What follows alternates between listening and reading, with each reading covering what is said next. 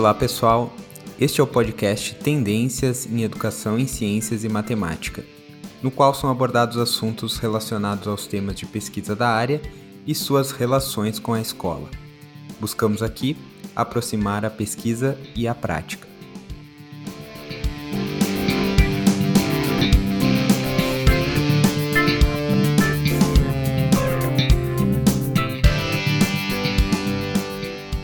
Neste episódio, eu, Tobias Espinosa, e meu colega Lucas Ogliari conversaremos com o professor Natan Lima sobre o livro Redescobrindo a Teoria Quântica, um resgate dos principais conceitos apresentados nos discursos do Prêmio Nobel, escrito por ele em colaboração com estudantes de graduação e pós-graduação.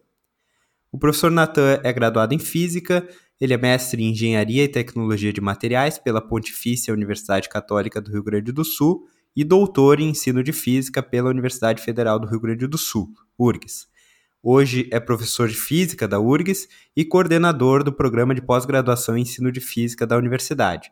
Também é editor adjunto do Caderno Brasileiro de Ensino de Física e editor assistente da History and Philosophy of Science and Science Teaching Newsletter. Em 2020, ele participou de um projeto sobre história da teoria quântica e implicações para o ensino na Universidade de Copenhague, na Dinamarca. O Natan também trabalha com divulgação científica de história e filosofia da teoria quântica nas redes sociais. E além de tudo isso, né, um grande amigo, foi meu colega aí de pós-graduação, hoje a gente é colega na, no programa de pós-graduação em ensino de física da URGS, né, então um grande parceiraço aí que a gente tem na, no ensino de física. Bom, Natan, primeiro a gente te agradece imensamente por ter é, aceitado participar aí do programa, conversar conosco sobre esse livro. O livro que vai ser lançado né, na dia 12 do 5, 12 de maio, em um evento virtual, que vai ter a participação da professora Naira, do Instituto de Física, e do professor Moreira, que é um dos fundadores da área do ensino de física no Brasil. E para começar, Natan, explica um pouquinho qual é a ideia do livro, como que ele surgiu. Seja bem-vindo. Boa tarde, Tobias. Boa tarde, Lucas. Em primeiro lugar, muito obrigado pela oportunidade. É, como o Tobias comentou, aí a gente já é amigo de longa data, né? Então é um prazer poder estar aqui com vocês conversando um pouco e dividindo um pouco aqui da, das experiências que a gente está tendo. Então, a ideia desse livro basicamente surgiu no ano passado, quando nas férias letivas, por conta da pandemia, o calendário da URGS ficou um pouco bagunçado, a gente teve umas férias de inverno um pouco maior do que o usual. Então, se eu não me engano, ficaram cinco semanas vacantes naquele período. E por iniciativa dos alunos, é, se fundou um projeto chamado de Férias com o IFE, alunos do Instituto de Física, e cada professor podia oferecer uma linha de pesquisa. Né, que quisesse, podia ser a sua linha mesmo, poderia ser um projeto de pesquisa, qualquer área de estudo, e os alunos poderiam se candidatar. E eu ofereci uma pesquisa sobre história da teoria quântica, cinco alunos da graduação se candidataram. E aí eu tentei bolar um projeto que fosse factível, né, com início, meio e fim. E aí surgiu a ideia de traduzir os discursos do Prêmio Nobel, cada aluno ficou responsável por um discurso, e estudar a fundo, né? Então a gente traduziu os discursos e depois foi nos artigos, nos comentários dos historiadores, na literatura especializada, realmente tentando investigar qual eram as ideias em cada discurso do Prêmio Nobel da teoria quântica. E no final a gente compilou esse material e deu origem, né? Claro, a gente acabou aparando as arestas aí, e aí com resultado surgiu esse livro. Então, Natan, pela temática do livro, a gente já imagina a contribuição dele, mas poderia nos dizer uh, qual a contribuição pontual dele para a leitura ou para a discussão da teoria quântica? Legal, pois é, isso é um, algo muito interessante, assim, que a gente vem trabalhando muito na pesquisa na área de ensino, o que acontece é, quando uma, um trabalho científico, ele acaba, de alguma maneira, se estabilizando, acaba ganhando importância dentro da comunidade, e depois ele aparece nos livros didáticos, né, chega ao ponto dele ser realmente ensinado e difundido pela sociedade, acontece um processo de transformação muito grande da discussão original. O que é importante, porque né, muda o público da edu que, aí, que o ensino tenta atingir, que os livros didáticos tentam atingir, é um, e o público original que o cientista estava trabalhando era outro. Então muda a linguagem, muda as discussões. Então isso, isso faz parte. Mas, por outro lado, tem muita perda das discussões originais. O que, que o cientista estava pensando, quais eram os problemas que ele queria resolver, contra quem ele estava competindo, né? quais eram as ideias que competiam com ele naquela época. Isso, o processo didático, com o tempo, acaba apagando naturalmente. Então, eu diria assim, o livro ele tem dois grandes públicos. Isso aqui é uma ideia legal desse livro propriamente, assim. O primeiro público é o próprio pessoal da física que estuda mecânica quântica e aprendeu mecânica quântica pelos livros didáticos. Esse pessoal vai ler os discursos e vai se impressionar, vai se surpreender com algumas ideias que estão lá, porque não são exatamente as ideias que a gente aprende hoje. Tem né, a maneira que o cientista pensava, que ele queria defender, não é como acabou ficando nos livros didáticos. Então, eu diria assim, essa é a primeira contribuição, resgatar para o próprio pessoal da física a, a disputa original. Mas, por outro lado, também esse texto em especial, por ser discursos do prêmio Nobel, já eram discursos em que o cientista estava tentando falar para uma, uma audiência muito ampla, para uma plateia ampla. Então, não é uma linguagem muito especializada. Já tem uma tentativa do cientista de popularizar o pensamento dele. Então, mesmo quem não estudou teoria quântica vai ter a oportunidade de ler o Schrödinger, o Heisenberg, em primeira mão, tentando explicar numa linguagem mais acessível o que ele pensou, né? Então é, é, muito rico eles os discursos, né? Eles são muito ricos em metáforas, imagens que eles tentam explicar assim mentais para a gente entender o que eles estavam pensando. Então, para quem nunca estudou a teoria formalmente, também é uma porta de entrada muito legal, porque é muito mais concreto do que os livros didáticos costumam trazer hoje. E é muito interessante na nota que tu pega. Eu já vi tu falar isso em outro momento, que foi até uma inspiração para tu entrar para a área do ensino de física, que é a questão de não conseguir compreender os textos originais, porque a gente passa a graduação, pós-graduação, sem abrir um artigo, né? Se a gente não for atrás, a gente não abre o artigo original do Einstein, o artigo original de seja lá quem for. E quando a gente faz isso, a gente leva um susto, porque é uma outra linguagem, uma outra é, forma de comunicação, né? Isso, e, e, e, ao mesmo tempo tem uma riqueza muito grande nesses originais, e é legal que daí vocês pegam essa, esse gancho do, do discurso, que ele está um pouco mais palpável, né, do que o artigo científico feito para os pares na época. Isso é uma baita porta de entrada para começar a se ler os artigos originais, né? Exato. É muito, é... muito legal. Isso que o Tobias comenta, né, foi exatamente, isso aconteceu comigo, né, eu casualmente, quando era aluno, tentei ler os artigos do Einstein, quando estava estudando quântico, e já tinha estudado o livro, então eu fui confiante, eu nunca imaginei que eu não iria entender o artigo, né, e me surpreendi por não entender nada, absolutamente, parecia outro assunto, né, como se eu nunca tivesse estudado. E tamanha é a transformação do, do artigo para o livro didático, né? E hoje a gente trabalha com isso na pesquisa, até hoje a gente acaba olhando os artigos originais, mas os artigos sempre são um desafio bastante arenoso, porque é uma matemática pesada, é uma linguagem, é uma linguagem para os pares. Pois é, eu ia dizer que na matemática também é diferente. Né? Muito diferente, exato, as definições eram outras. Tem, tem recursos matemáticos na quântica que a gente usa hoje que não existiam naqueles originais, então é uma notação totalmente diferente. Então tu tem, assim, quando alguém quer ler os originais hoje, tem que ter toda uma preparação, né, e energia para conseguir passar pelos originais. Mas nos discursos do Prêmio Nobel isso não acontece. Porque não tem quase matemática ali, né? Ele é uma fala livre para uma plateia ampla, né, e plural então, eles estão justamente tentando explicar o que, que eles estão pensando, estão usando analogias. Então, é, é muito legal porque tu consegue pegar o coração da ideia sem precisar do esforço matemático, né? Então, assim, como uma introdução à quântica, é, é muito rico, né? Para criar uma ideia, uma, assim, ter uma, uma primeira noção sobre o que a teoria quer dizer. E, e isso é muito importante, assim, só para comentar até, a gente tem trabalhado com ensino e educação, as teorias de ensino sempre preconizam isso, né? Começar pelo que for mais concreto para depois ir para a linguagem abstrata. E a gente estuda isso, mas na, quando chega na hora de lecionar, acaba sempre faz, esquecendo faz isso, né? E faz ao contrário, né? Já vai direto para as equações, direto para o formalismo.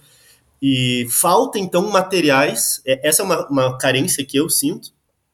Ok, estou ministrando aula de quântica, ou sou um professor do ensino médio, quero estudar mais sobre quântica, eu quero passar para os meus alunos Onde eu encontro textos seguros, confiáveis, que eu sei que não estão errados sobre aquele assunto, que eu posso ter algo concreto, mas com segurança. Né? Isso é muito difícil de encontrar, porque tem muito material disponível na internet. E para quem não conhece a teoria, fica difícil saber o que é confiável e o que não é. E aqui a gente está dando em primeira mão, a pessoa precisa nem concordar com as minhas ideias, né? Então, é, ali é, é, em primeira mão as ideias dos próprios cientistas. Né? E esse, esses discursos não, não tinham sido traduzidos ainda, Nathan? Vocês que fizeram a tradução, né? A gente que fez não, a tradução. Não tinha em português ainda? Não. Pelo menos uh, não conhecemos, se a gente pesquisou, não encontrou nenhuma publicação em português. Se qualquer pessoa que entre né, no site do Nobel é muito bom, assim, né? Uma boa fonte de referências. O Nobel estão todos os anos lá, tem os, todos os discursos, estão todos publicados, mas estão todos em inglês, né? Tem todas as palestras em inglês. Então, é, o, nesse projeto né, do De Férias com IFE, eu selecionei os discursos que eram da teoria quântica. Os alunos traduziram, depois a gente revisou juntos e fez os comentários, né? A gente ainda tem cada capítulo tem uma introdução em que a gente já rapidamente apresenta a ideia principal apresenta algumas considerações e algumas perguntas, até pensando se alguém for usar em sala de aula, ou mesmo para quem quiser refletir, tem algumas perguntas de interpretação sobre o texto. E aí vem o texto traduzido por nós. Né? Então... Mas assim, até como tu falaste da, sobre educação, sobre ensino, né? Para o professor que trabalha com física em sala de aula, o que, que tem no livro que tu pode dizer assim, com segurança que tem nesse livro que não tem no livro didático? Assim, ah, o professor vai encontrar tais aspectos, tais discussões que não estão no livro didático? O que, que tu poderia dizer que com certeza vai aparecer lá no livro? Pensando na teoria quântica mesmo, assim, para dar um exemplo bem simbólico, certamente vai ter vários outros exemplos que poderiam ser dados, assim, mas o que eu considero mais simbólico, um dos livros que é mais usados no Brasil e fora do Brasil para ensinar quântica é o livro do Griffiths, né, aquele livro da capa azul, uh, Introdução à Mecânica Quântica. E ele já abre o livro, né, fazendo um paralelo entre a equação do Schrödinger e a segunda lei de Newton. Então, eles na mecânica a gente resolve a segunda a, a, a lei F igual a ma. Na mecânica quântica a gente resolve essa equação aqui. E aí ele começa a ensinar a resolver a equação. E, e é isso. E da onde veio essa equação? Né? O que, que é? Ela é uma equação super estranha, ela tem um número imaginário que até então nunca apareceu, né? Para quem vem estudando física, surge um, um i ali do nada. Sim uma equação de onda ela tem uma derivada segunda no tempo, aquela tem uma derivada primeiro. Tem uma série de detalhes que ele só coloca, a equação é essa, vamos resolver e depois tu entende. Ele até comenta algo nesse sentido no prefácio. Ele diz que saber mecânica quântica é saber primeiro resolver mecânica quântica, depois é entender os problemas, né? Essa é a defesa dele. Já se defendeu, Mas aí fica é. essa confusão, né? Quando a gente está aprendendo, ok, até é possível, não estou dizendo que isso é errado, mas tu fica com uma certa angústia como aluno, né? O que, que é essa equação? Da, onde vem? Esse da onde vem é justamente o que a gente encontra nos discursos, em todos eles. O que, que o Schrödinger estava pensando para conseguir chegar na equação que ele chegou? Né? Isso não está mais nos livros didáticos. Eu, eu falei do Griffiths, mas mesmo outros livros que justificam de alguma forma, justificam de uma forma muito diferente do raciocínio original. E só então para comentar o caso do Schrödinger, que para mim é o mais emblemático, ele começa explicando refração na no discurso dele. E ele bota a imagem de um telescópio, a luz passando pelas lentes, e ele discute, quando a luz troca de meio, ela muda de direção. E aí ele mostra o desenho de um raio de luz. E esse raio de luz mostra uma trajetória, o que lembra poderia ser uma partícula mudando de direção. Então ele diz: olha, durante muito tempo se explicou os raios de luz, o princípio que está por trás é o princípio de Fermat, que diz que a luz percorre a trajetória que minimiza o tempo, mas ninguém sabia explicar por quê. Era um, é um princípio meio misterioso. A gente sabe que funciona, explica reflexão, explica refração, mas não tem porquê esse princípio, não tem uma justificativa. Quando se propõe a natureza ondulatória, eu imagino uma frente de onda e aí eu consigo explicar. Quando a frente troca de meio, parte da frente vai estar tá mais rápida ou mais devagar, e aí vai mudar a direção que é representada. Então, o raio de luz é só uma representação matemática. O que existe é a onda mudando de direção. E aí ele diz: bom, para partícula, para mecânica, existe um, uma trajetória também. E essa trajetória é descrita pelo princípio de mínima ação, da mesma maneira que a luz segue o princípio de menor tempo. E se também for uma onda por trás dessa trajetória? Se da mesma maneira que o que está por trás do princípio de Fermat é uma frente de onda, pode ser que por trás do princípio de minimação esteja uma onda também. Então eu vou tentar encontrar a onda que está por trás dessa partícula. E aí, da mesma maneira que quando eu tenho um experimento é, com uma, uma fenda muito pequena, da ordem do tamanho, né, do comprimento de onda da luz, a natureza ondulatória aparece, porque acontece difração ou interferência de alguma forma, quando eu tenho um experimento em que a partícula, como um elétron, está num, num sistema que é do tamanho da ordem de grandeza do seu comprimento de onda, como átomo, é só a onda que vai funcionar também. Então ele pega esses dois princípios e tenta, por analogia, chegar nas características dessa onda. E aí ele descreve a onda, joga isso numa equação de onda clássica e chega, consegue derivar a equação dele. Mas a analogia dele, né, o ponto de partida é a analogia com a ótica, né? Por isso que a gente chama de uma analogia ótico-mecânica. E aí tu chega na equação. Então, a equação do Schrödinger até hoje é a mesma. A maneira de resolver é a mesma também. Mas o que está por trás dela? Né? O que, que subsidiou essa equação? Isso a gente encontra no discurso dele no Nobel e nos livros já não encontra mais. E a mesma coisa para cada caso, assim, é muito interessante a maneira que o de Broglie pensava, que o Bohr tem detalhes, sutilezas que desapareceram, né? E que ajudam a entender o que está por trás, né? Uh, por exemplo, de Broglie é uma teoria relativística desde o princípio, né? Se tu, tu chega nas equações, na relação de de Broglie a partir da relatividade. Isso não está nos livros, não tem nenhum livro que mencione, ou se menciona, se eu não me engano, o Moisés menciona, mas não usa, ele só cita isso. E os outros não nem fazem essa menção. Então, é, é, é como se a gente pudesse abrir a caixa preta assim e ver os rastros que estavam por trás, né? O que que que estava por trás de cada uma dessas coisas. E do ponto de vista do aprendizado, isso é fundamental, né? Porque é aí que a gente consegue ancorar esses novos conceitos em outros conceitos que a gente já conhece, né? Então, quem conhece a ondulatória clássica vai entender do que o Schrödinger está falando. E aí a equação de onda vai surgir dentro de uma narrativa pré-estruturada, né? O que é completamente diferente de jogar uma equação, não dizer de onde ela vem e só sair resolvendo, né?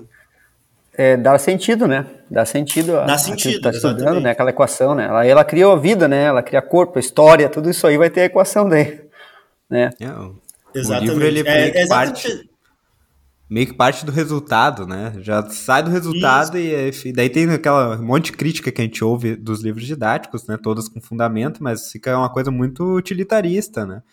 É só usar essa equação para resolver os problemas ali que, do livro mesmo e, e pronto. Mas para entendimento tu, isso é, é ruim. Né? Tu olha para ela, ela não te diz nada, né? Se não tu pegar nada. a equação do Schrödinger, ela não vai te dizer nada completamente diferente tu ter toda uma narrativa por trás.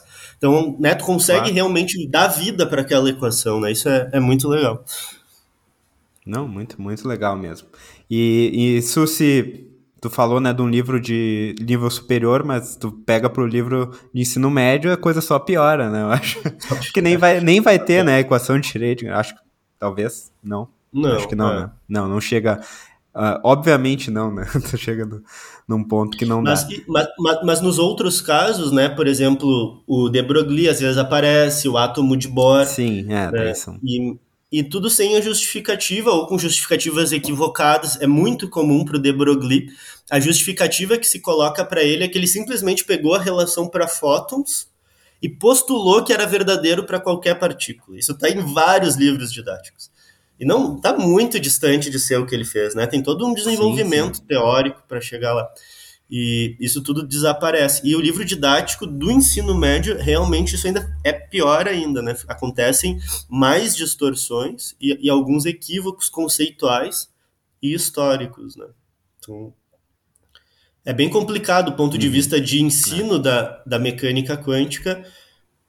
O que, o que o que pode ser oferecido para esses alunos lerem, né, com, com segurança, com material, isso praticamente, em termos de material didático, é quase inexistente ainda. Isso é, é realmente bem triste, assim, a gente não ter esse material. E o que está disponível né, na internet ou que circula nas livrarias normalmente está muito distante do que realmente é a teoria quântica, né? Daí vai por interpretações ou propostas completamente distorcidas, né, da teoria. E tem, tem uma outra questão que não é para a discussão de hoje, talvez, mas é também a formação do professor para trabalhar com esses conteúdos, né? Sim. Também, né? Sim. Tem, tem que ter um preparo também, tem. Se não está ainda, se não é um conteúdo, depois a gente vai falar talvez um pouquinho mais disso aí, disso aí né? se não é um conteúdo que está ainda nos bancos escolares, assim, né? A todo vapor, então o professor não está também uh, talvez estão preparados, né? Mas isso é discussão para outro uhum. momento. Aí. Sim, sim. É porque a gente pensa nos, nos grandes problemas do ensino de física, como pesquisa, área de pesquisa mesmo, a, a inserção da teoria quântica no ensino médico, na educação básica, é o é o, um dos grandes problemas, né? Se a gente listasse 10, ele estaria nos top 10 com certeza. E aí entra isso que o Lucas está falando, a formação de professores, é, a própria como levar isso para o ensino médio, daí a questão do livro didático e várias outras coisas que tu mesmo trabalha, né, Natan?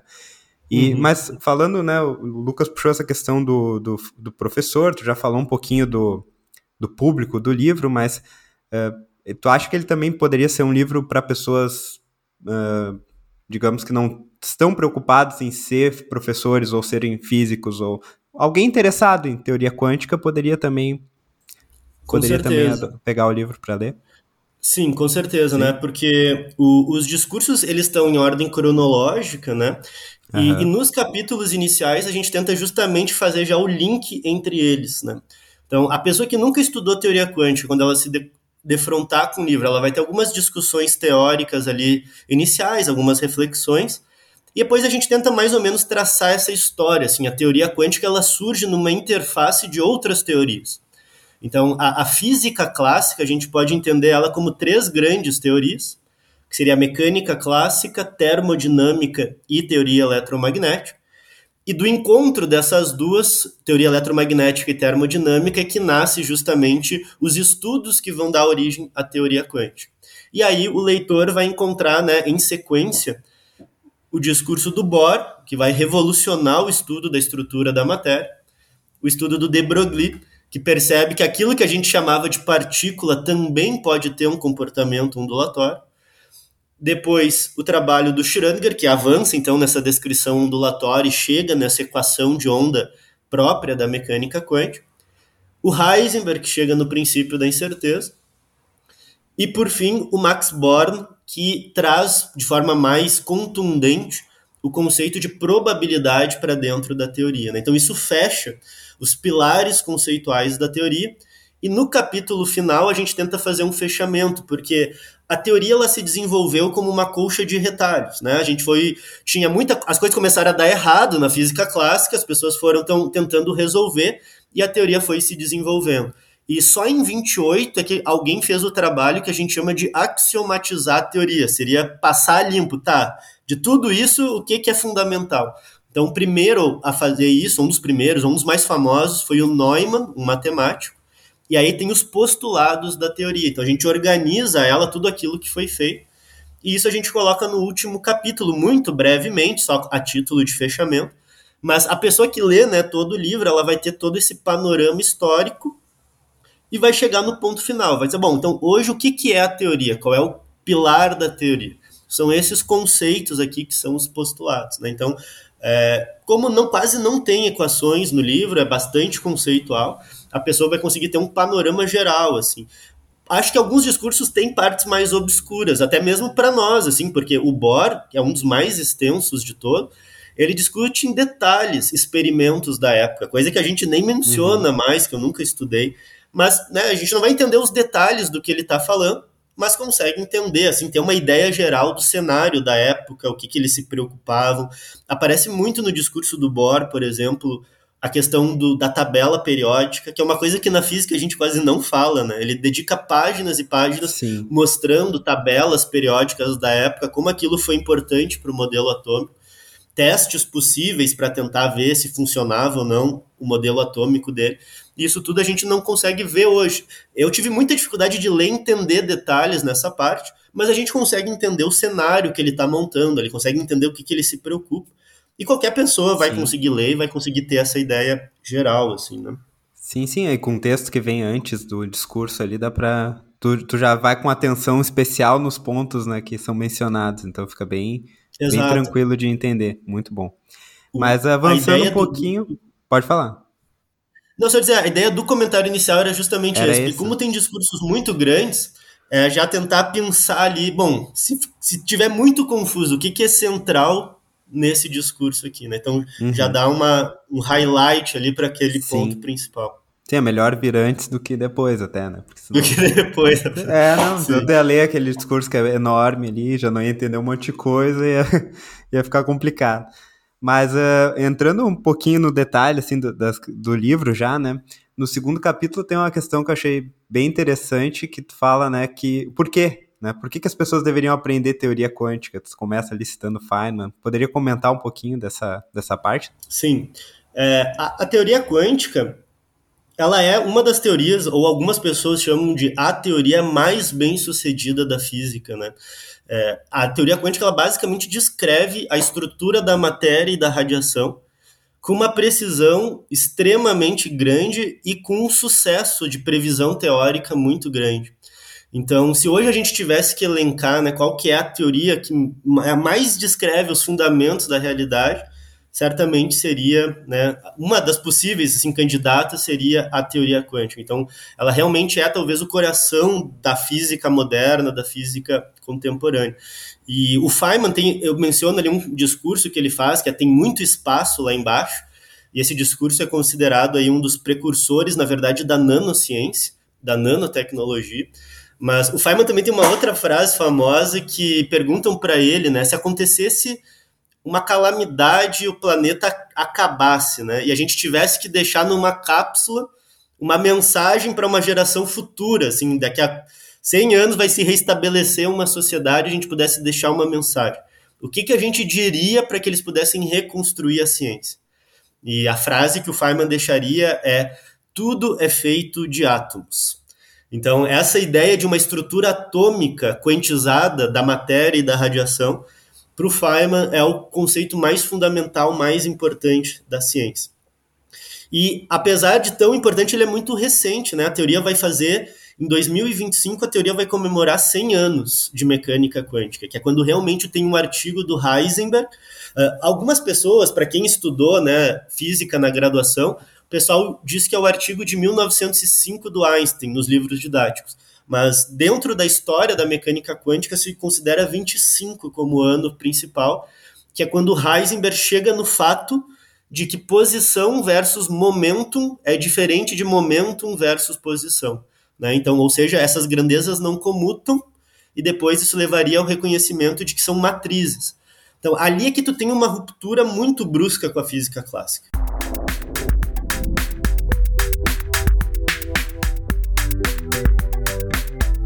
Falasse né, da importância das pessoas aprenderem a teoria quântica, né? É, deixou claro um pouquinho, esclareceu um pouquinho da importância, né? De toda a relação da, da, da, da teoria quântica com a realidade hoje, coisa e tal. E eu gostaria de saber, para quem está nos ouvindo também pode estar curioso, né, de como é que é o ensino de mecânica quântica hoje nas escolas. É, na, na verdade, é praticamente nada, né? O que, o que acontece de 1900 com Planck até 1925 é o que a gente chama de antiga teoria quântica, que seria uma física moderna mesmo. Mas os conceitos da teoria mesmo é de 25 para frente, é Heisenberg e Schrödinger. Antes disso, tu tem essa colcha de retalhos. Então, por exemplo, a visão que o Einstein tinha em 1905 sobre o fóton não é a concepção que a gente tem hoje sobre o fóton. É, é uma visão ainda semiclássica, né? O Einstein realmente imaginava o fóton como uma porção de energia localizada, o que seria semelhante a uma partícula, e o efeito ondulatório seria de um conjunto de partículas e não de um fóton único. Né? Então, isso está escrito lá no, na introdução do artigo dele. Então, ele imagina porções localizadas e o conjunto é que seria uma onda.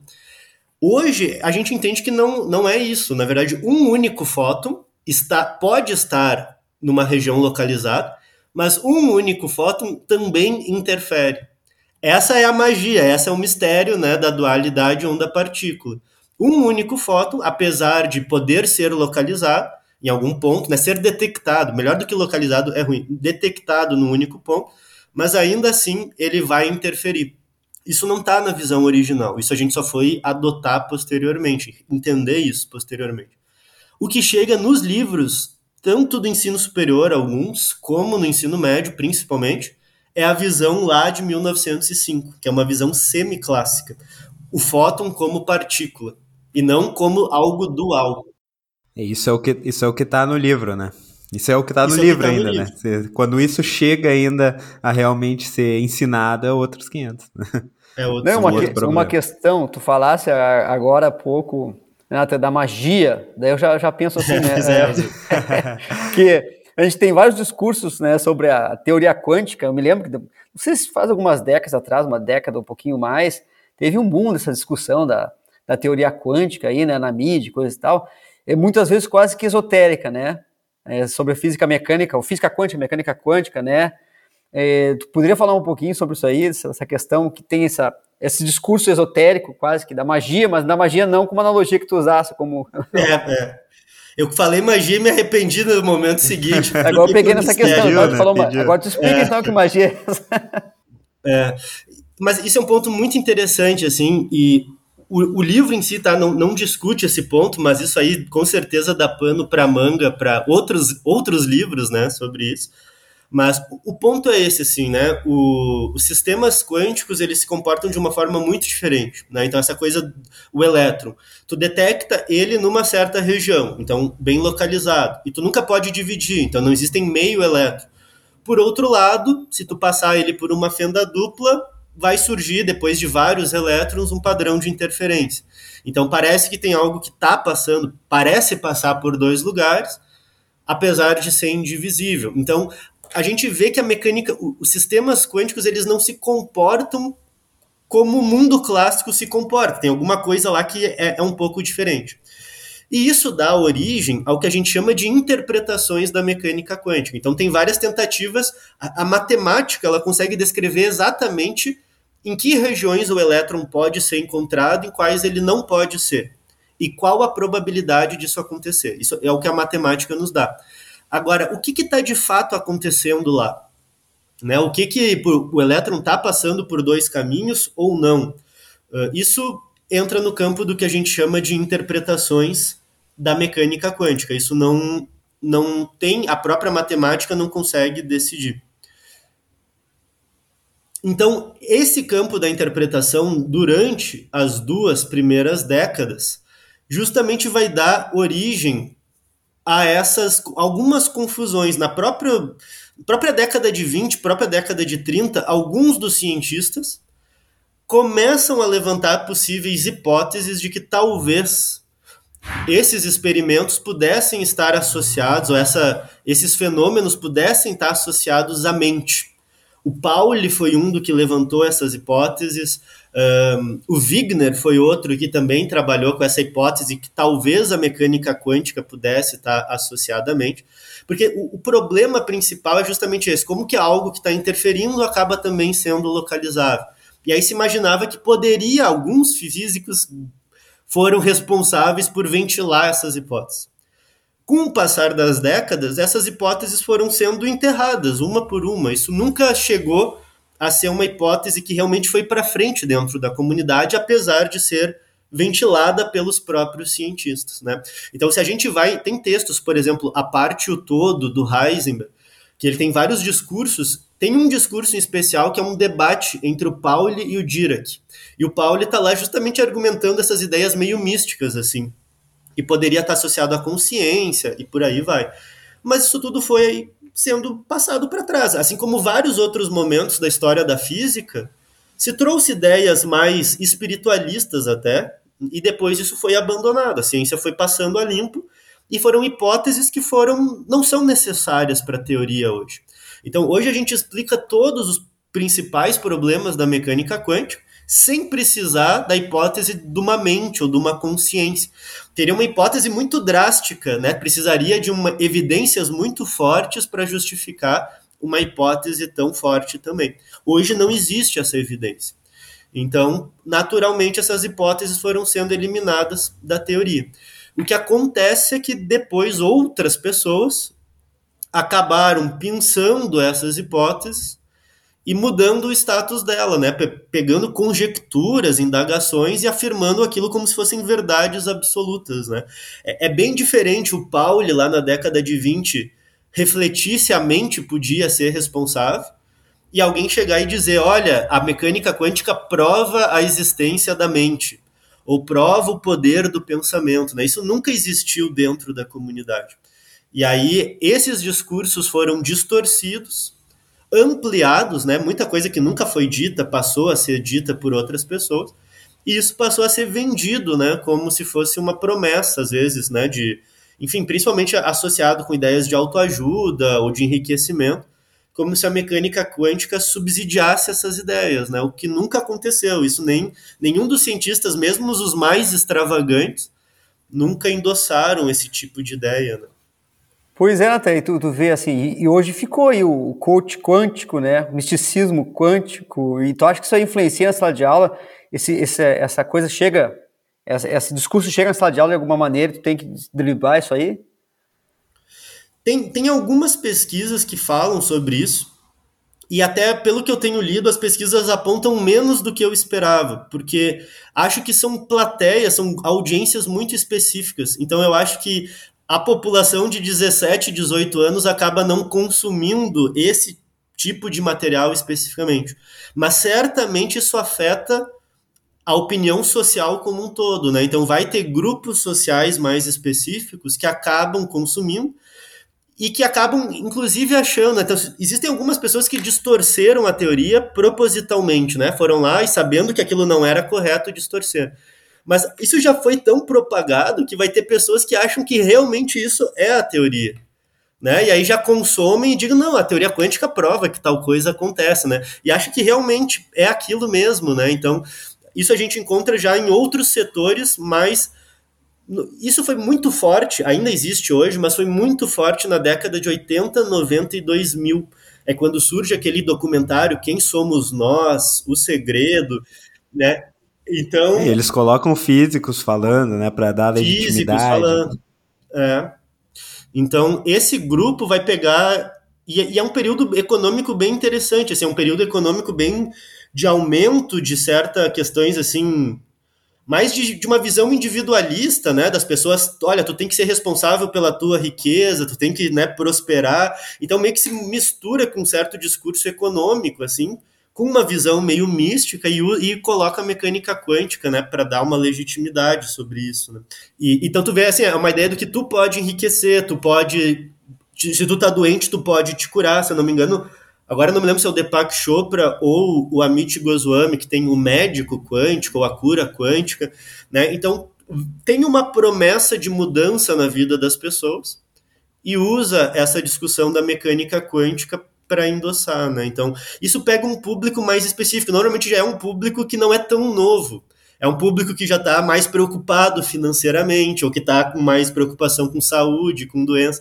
Né? A gurizada de 17, 18 anos não está ainda com essa preocupação, né? Então, acho que atinge um público mais específico, assim.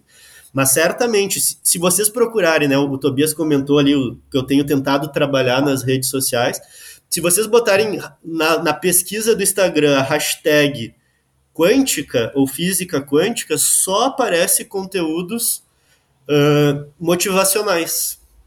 Né? Alguns espiritualistas, outros só motivacionais. Né? E, e é aquela coisa, tudo bem, eu acho nada contra discursos motivacionais, mas né, não tem nada a ver com a quântica, né? Então.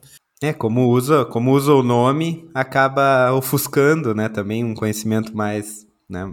Mesmo científico e tal. E tu estava falando, né, Nathan, do... É, como os próprios cientistas faziam suposições e tal sobre é, misturas né, da, da ideia da, da quântica com a consciência e tal. E isso, na verdade, quando a pessoa pega esse discurso, compra e diz que a teoria quântica é isso, é mais uma confusão sobre a própria natureza da ciência, né? Que é uma ideia de, de entender o cientista e não a ciência, né? Exato. Confundir o cientista isolado da comunidade científica. Então, isso é, é, é um outro problema né, que, que a gente levanta na, na discussão sobre natureza da ciência. Então, é, é mais ou menos isso que aparece, eu acho. E, e, é uma confusão também de achar que a ciência, o, o, a ciência ela tem uma dimensão criativa. Né? Uhum. Então, vai ter um momento em que o cientista pode se inspirar ouvindo uma música, pode ser que ele se inspire lendo um livro religioso, mas aquilo é o ponto criativo. Para que aquilo vire científico, vai ter que ter todo um trabalho de rigor matemático e todo um trabalho de experimentação, de resultados experimentais, que vão, no final das contas, justificar de forma racional aquele conceito. Então, ainda que a inspiração possa vir por leituras diversas ou por encontros com outras culturas, ainda assim, né, o que vai garantir que aquilo é científico ou não são os resultados experimentais e as discussões teóricas, matemáticas, né, e não a inspiração em si.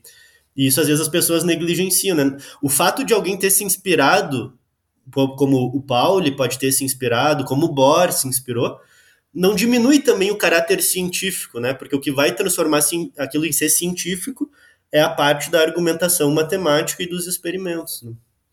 Outra pergunta que a gente queria fazer, Natan, já também puxa essa ideia de natureza da ciência, né? É que em que medida que tu entende que essa abordagem histórica e filosófica, que a gente sabe que na nossa área, é, pelo menos desde a década de 90, é consenso de que é bom, né? Que, que, faz, que é bom ensinar física por um viés histórico e filosófico, isso faz, ajuda na alfabetização científica, mas o que, que isso ajuda, então, pode contribuir para o ensino da mecânica quântica? Que é a ideia do livro, né? Trazer esse aspecto histórico-filosófico. Uhum. Existem, assim, eu entendo que existem dois, duas grandes contribuições principais. A maior defesa na nossa área de pesquisa é que a pessoa, ao aprender a história, aprenda justamente isso que o Tobias comenta da natureza da ciência. Porque quando daí eu leio o texto histórico, vai aparecer esses processos de ter a opinião do cientista, que não é a visão da comunidade, vai aparecer possíveis é, diálogos com outras, outros campos da cultura, né? Vai ver que aquele cientista se inspirou, talvez, em algum, alguma ideia da época. Enfim, vai permitir que a gente discuta a prática científica. Eu acho que essa é o primeiro ganho, assim, que é o que é consenso na nossa área. Ao estudar a história, a gente entende a ciência também. Além do aluno saber os conceitos, ele vai entender um pouco melhor como a própria ciência evolui. Né? Então, isso é entender melhor a natureza da ciência. Mas uma defesa que a gente vem fazendo, e lá quando eu fui para Copenhague com o Ricardo Caran e depois os trabalhos que a gente desenvolveu, é uma defesa de que ao aprender história, se aprende mais física também. Então, mesmo para o professor mais uh, raiz, mais roots, né, quer ensinar física, o meu aluno tem que ser um bom, bom aluno de mecânica quântica ao saber história da mecânica quântica, aquele aluno vai saber mais mecânica quântica também. Essa é uma defesa que a gente tem feito e que não é nova também, né? O Ernest Mach já defendia isso lá no final do século XIX, início do século XX. Ele tem um livro de mecânica só por abordagem histórica. Ele vai apresentando os conceitos da mecânica por uma abordagem histórica justamente porque permite aquilo que a gente vinha comentando antes, né? Permite, na verdade, o aluno introduzir o conceito dentro de uma narrativa. Então, se a gente for falar de teoria da aprendizagem significativa, né, uma coisa é tu ter conceitos isolados, né? Surge agora a equação de Schrödinger. Se ela está sozinha na minha compreensão do mundo, eu não consigo conectar ela com nada, aquilo não faz sentido para mim. Agora, se eu conto um processo histórico e ela aparece, o aluno consegue conectar aquilo com os conceitos anteriores. E isso vai dar sentido à equação e vai permitir que ele entenda ela melhor e consiga usar ela melhor do que se ele tivesse aprendido só aquilo de forma isolada, né? Então, a história ela permite talvez fazer o que é mais difícil no ensino de ciências, que é dar sentido ao formalismo matemático. Né? Acho que esse é um dos últimos passos no entendimento da realidade, né? A gente, enquanto indivíduo, quero descrever a realidade ou entender como se descreve a realidade. Uma parte mais difícil é pegar o formalismo abstrato, matemático, e conseguir ler aquilo, né? Ver às vezes, se, se tu já está acostumado, né, tu olha para uma equação e tu vê o fenômeno. Tu, olhando para o tipo de equação, tu sabe se é um fenômeno difusivo, se é um fenômeno ondulatório se é um sistema harmônico, se é um sistema uh, com amortecimento, isso está na equação, é só olhar e ver a ordem das derivadas, os sinais dos termos. Mas tem todo um processo para conseguir chegar lá. E a história ajuda a fazer isso, né? Ela nos permite projetar sentido para o formalismo matemático. Né? Estudar então, a condição de possibilidade de ter se desenvolvido tal conceito em tal época, é estudar a física da época, saber o que, que o pessoal pensava, investigar isso aí, é estudar a física, né? Exato. É, e às vezes as pessoas elas veem isso como assim, ah, mas não vai dar tempo, né? Não tem tempo para trazer história.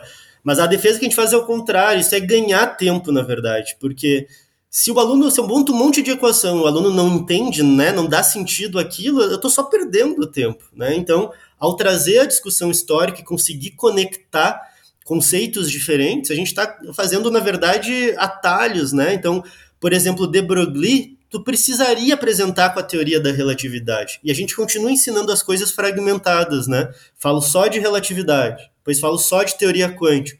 E depois o aluno não consegue fazer essas conexões se a gente traz o aspecto histórico, é, essas caixinhas acabam, né? Porque tu vai estudar teoria quântica, mas na verdade o Einstein estava falando de termodinâmica no artigo de 1905.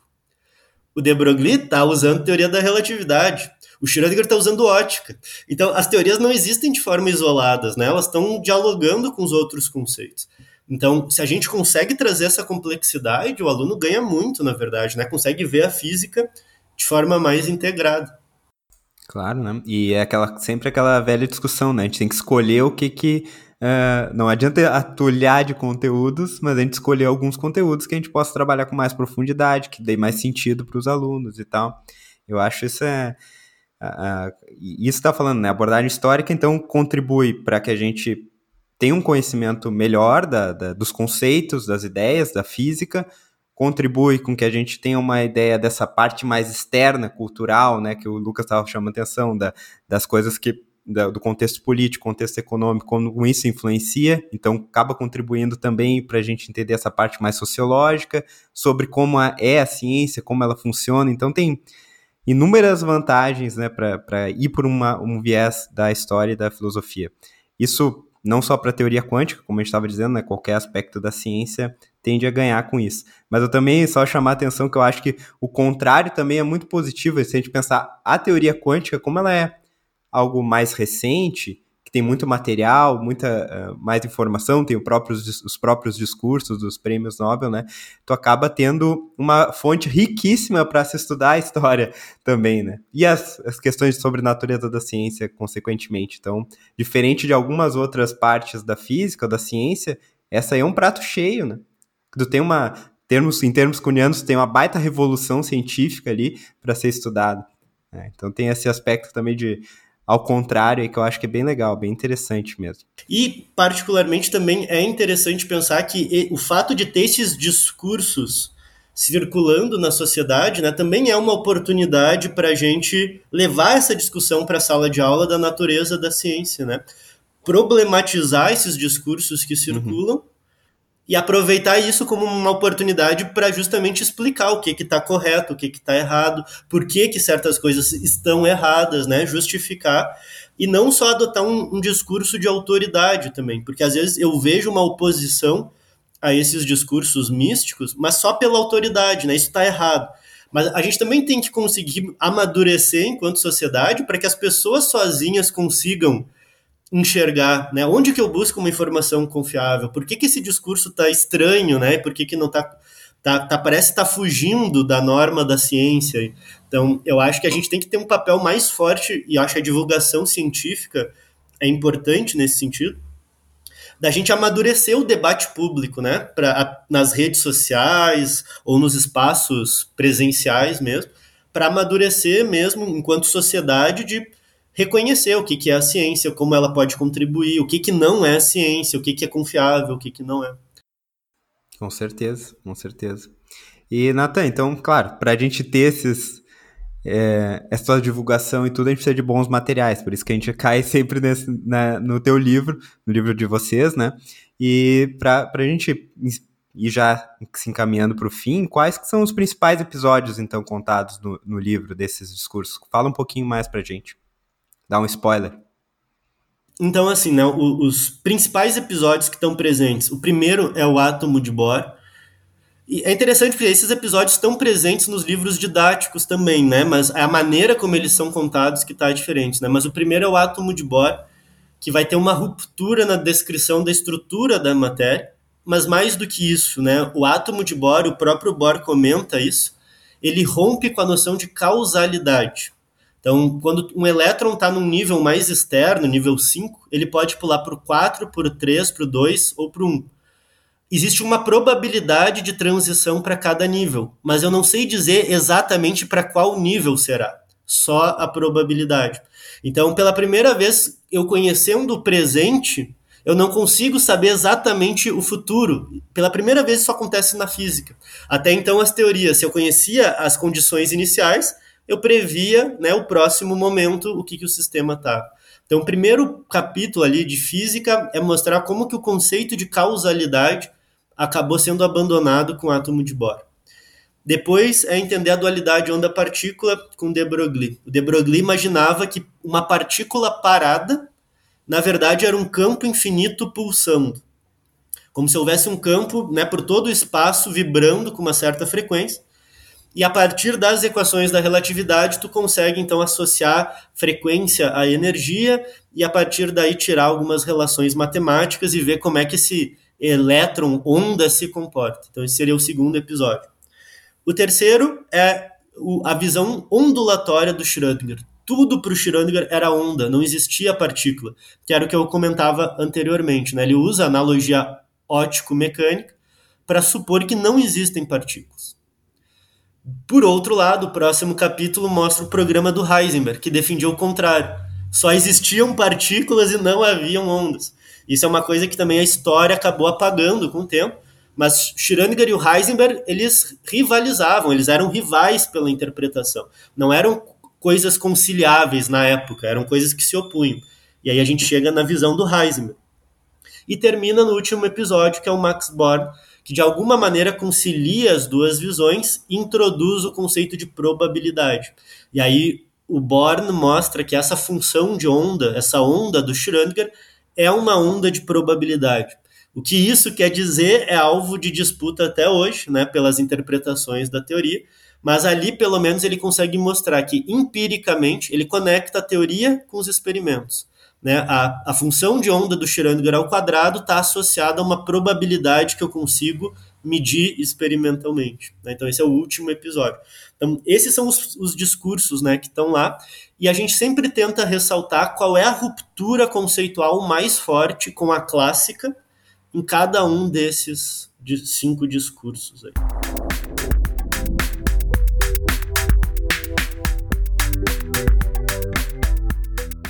Então, professor Natan, assim, a gente quer te agradecer, né, para encerrar uh, esse episódio do podcast. A gente teve uma aula aqui de física, de história, né, foi muito legal mesmo. E eu queria deixar, então, um espacinho para te reforçar o convite aí para o lançamento do livro, tá? E deixar algum recado para o pessoal que está nos ouvindo aí. Tá bom, então primeiro quero te agradecer, Lucas, agradecer Tobias também pela oportunidade, pelo espaço. Foi um prazer estar conversando aqui com vocês. Parabenizar mais uma vez pela iniciativa também, super importante ter esse espaço para a gente dialogar e seguir conversando, né, e criando esses espaços de diálogo e discussão. Então, muito obrigado e parabéns.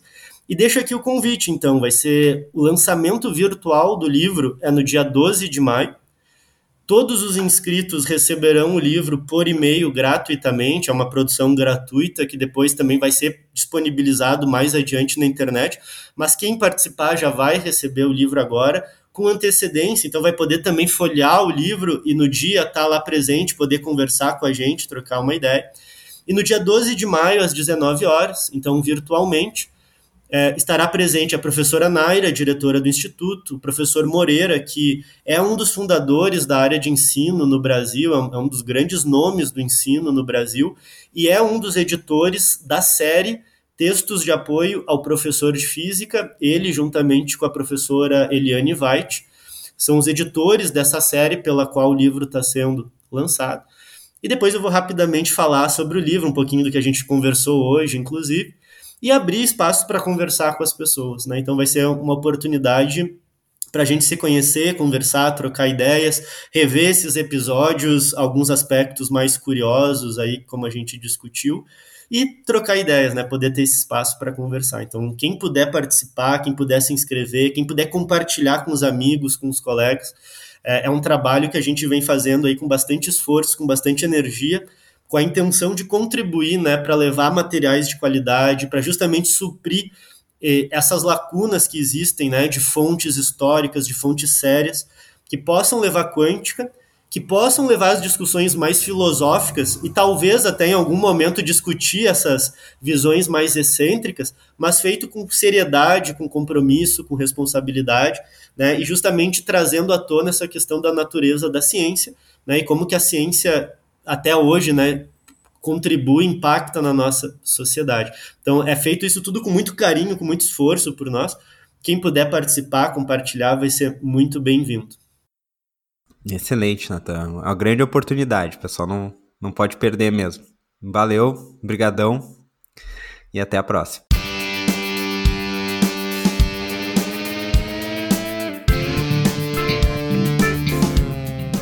Hoje o professor Natan nos apresentou o livro Redescobrindo a Teoria Quântica, escrito por ele e um grupo de estudantes de graduação e pós-graduação da URGS. Debatemos também a importância da história e filosofia da ciência no ensino e como a teoria quântica aparece hoje na sala de aula e nos livros didáticos. Se vocês tiverem alguma questão sobre o episódio, podem entrar em contato conosco através do site tendênciasecm.furg.br ou pelas nossas redes sociais. Até a próxima!